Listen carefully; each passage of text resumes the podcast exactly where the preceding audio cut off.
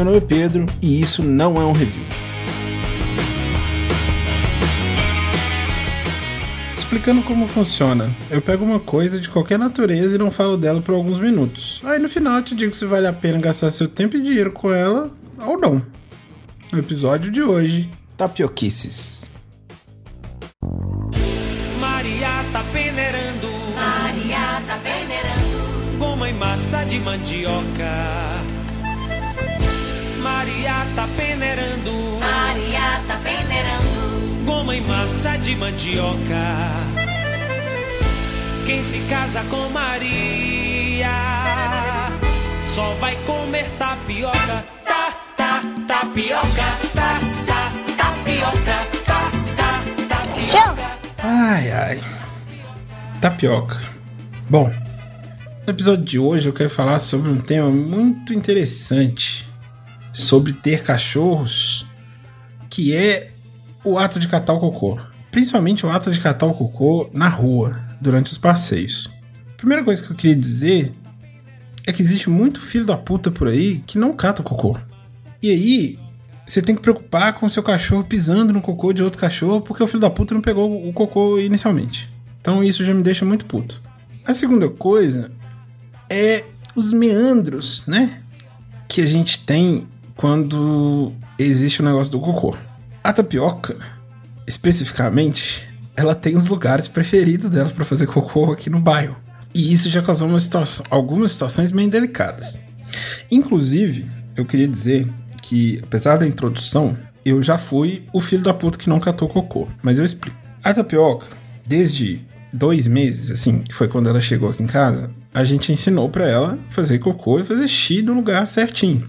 Na época, a gente tinha um, um tabladinho que ele tinha uma grama por cima. Então a tapioca associa grama e mato e coisas assim, e, ou, ou é, chão de outra textura, vamos dizer assim, a ela poder fazer xixi e poder cagar. Então na rua, ela nunca faz, ela nunca faz, faz cocô no, no passeio, por exemplo. Ou, ou no, no. Entendeu? Mas absoluta e qualquer graminha ou espaço que ela veja que tem uma grama, que tem um mato, ela pode. Ela, pra ela é banheiro.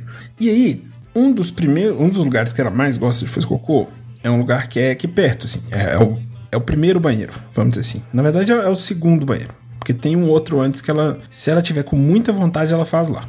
É. Só que qual é o problema? Esse segundo banheiro, ele é meio longe, assim, vamos dizer. E, às vezes, a tapioca faz um cocô muito mole. E é difícil de pegar, né? Se você tentou pegar cocô, piriri, com uma sacola, não tá pra pegar. Então, assim, e aí, enfim. Então, teve um dia, um domingo, que eu tava passeando com a tapioca, e ela no segundo banheiro, ela foi um pouco longe de onde eu tava. Isso quer, isso quer dizer que eu teria que andar um pouco nesse mato, provavelmente cheio de cocô, pra poder catar o cocô dela. Só que acontece? Eu não tava afim nesse dia, sabe? Eu não tava muito afim de ir lá pegar o cocô meio mole dela. Aí eu falei, tá ali dentro do mato, no meio, não vai dar ruim, pode ser que, né? É é uma né, pode ajudar a terra para crescer matinho. E aí eu tava ouvindo música, né? Eu ando com, com fone no ouvido e aí eu tava ouvindo umas batidas. Aí eu não tava entendendo.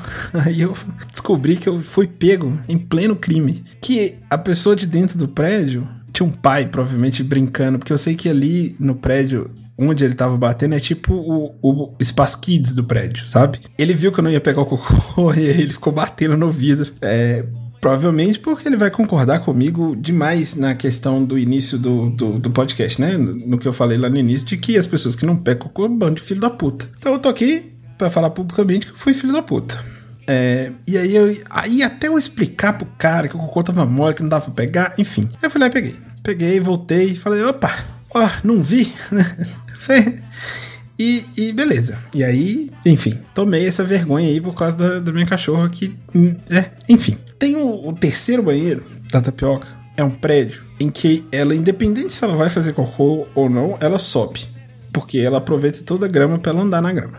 E assim, ela, nesse lugar, parte da grama, que é mais alta do que eu passei, e ela sempre sobe lá e tal, tem uma parte que é na frente do porteiro. Do, da janelinha do, né, do vidro do porteiro. Todas as vezes que ela faz cocô lá, E que fique claro que neste lugar não existe uma plaquinha de que o cachorro não pode subir e tudo mais. Tem lugar que tem. Nos lugares que tem placa, eu não deixo ela ir. Porque eu não sou tão filho da puta assim.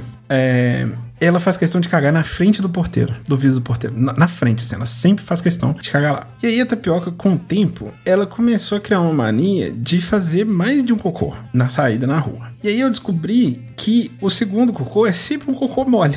É sempre uma água pura. Por quê? Porque, e aí eu perguntei pra veterinária, ela me disse que o cocô ainda não está pronto. Só que ela força para marcar território, sei lá. E normalmente esse segundo cocô molhado é o que ela faz na frente do porteiro, para me fuder, entendeu?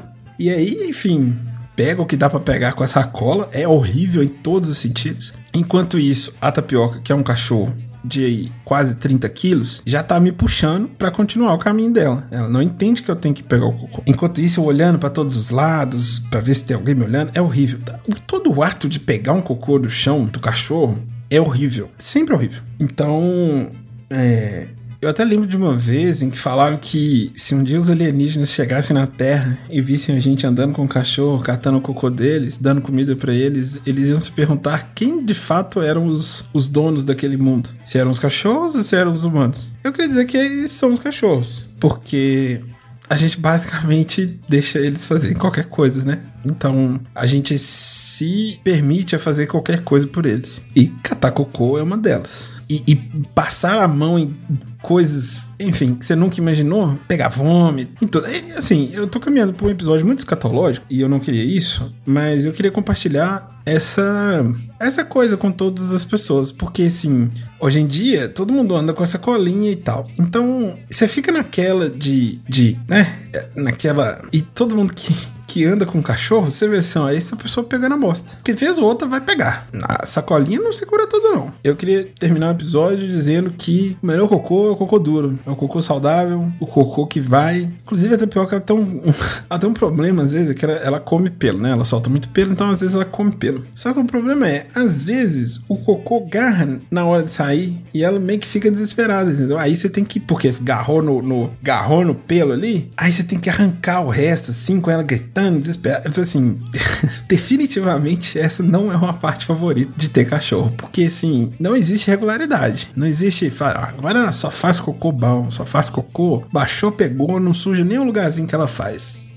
É você pensar isso que já vem uma sequência de, de cocô mole aí suja tudo, top o negócio. Enfim, é horrível. Eu queria compartilhar isso com vocês e queria perguntar se vocês. É, quais são as suas histórias de pegar cocô na rua? Tem alguma coisa que já aconteceu aí? É, eu normalmente sempre aparece uma pessoa para conversar comigo na hora, sabe? É, ah, ela é macha fêmea, né? Fazendo uma alusão ao primeiro episódio da, dessa série. Enfim, é isso que eu queria dizer. Um bom cocô a todos os cachorros e gatos aí de vocês. E cuidado para não comerem cocô, porque cachorro tem dessa também. Um beijo.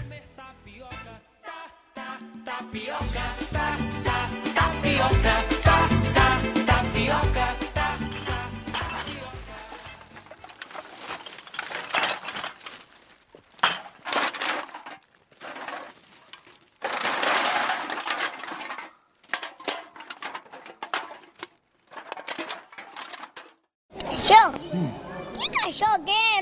Quem?